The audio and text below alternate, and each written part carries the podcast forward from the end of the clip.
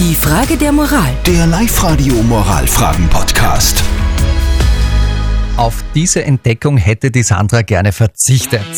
Guten Morgen bei Live Radio, es ist acht Minuten nach halb neun. Sie hat entdeckt am Laptop ihres Freundes, dass er sich Pornoseiten im Internet angeschaut hat. Sie ist da angeblich drüber gestolpert, wie sie schreibt auf Live Radio AT im Browserverlauf des Internetprogramms von diesem Laptop. Sie will jetzt nicht sagen, weil sie Angst hat, dass ein riesiger Streit entsteht, der ihre Beziehung gefährden könnte. Und deshalb braucht die Sandra heute einfach euren Rat. Live-Radio, die Frage der Moral. Ihre Frage lautet, soll ich meinen Freund darauf ansprechen, dass er Pornoseiten im Internet besucht hat? Ja oder nein? Ihr habt abgestimmt über WhatsApp und eure Meinung ist, 86% von euch raten der Sandra dazu, das Thema anzusprechen.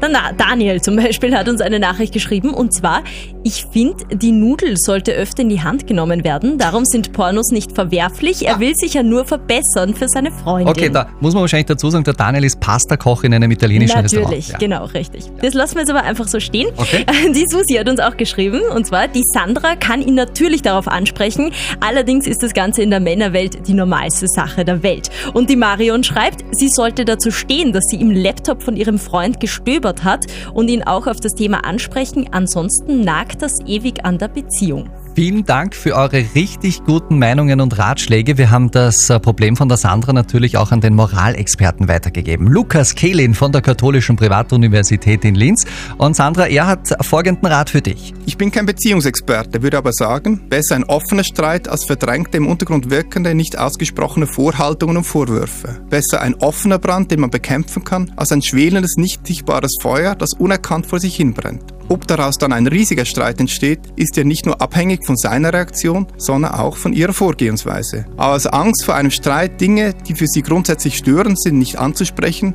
halte ich für keine gute Beziehungsstrategie. Okay, Sandra, unser Experte ist für die Brandbekämpfung. Alles Gute dafür. Ich muss jetzt sowieso die ganze Zeit an Nudeln denken und ich weiß nicht, ob das gut ist. Die Frage der Moral. Der Live-Radio Moralfragen-Podcast.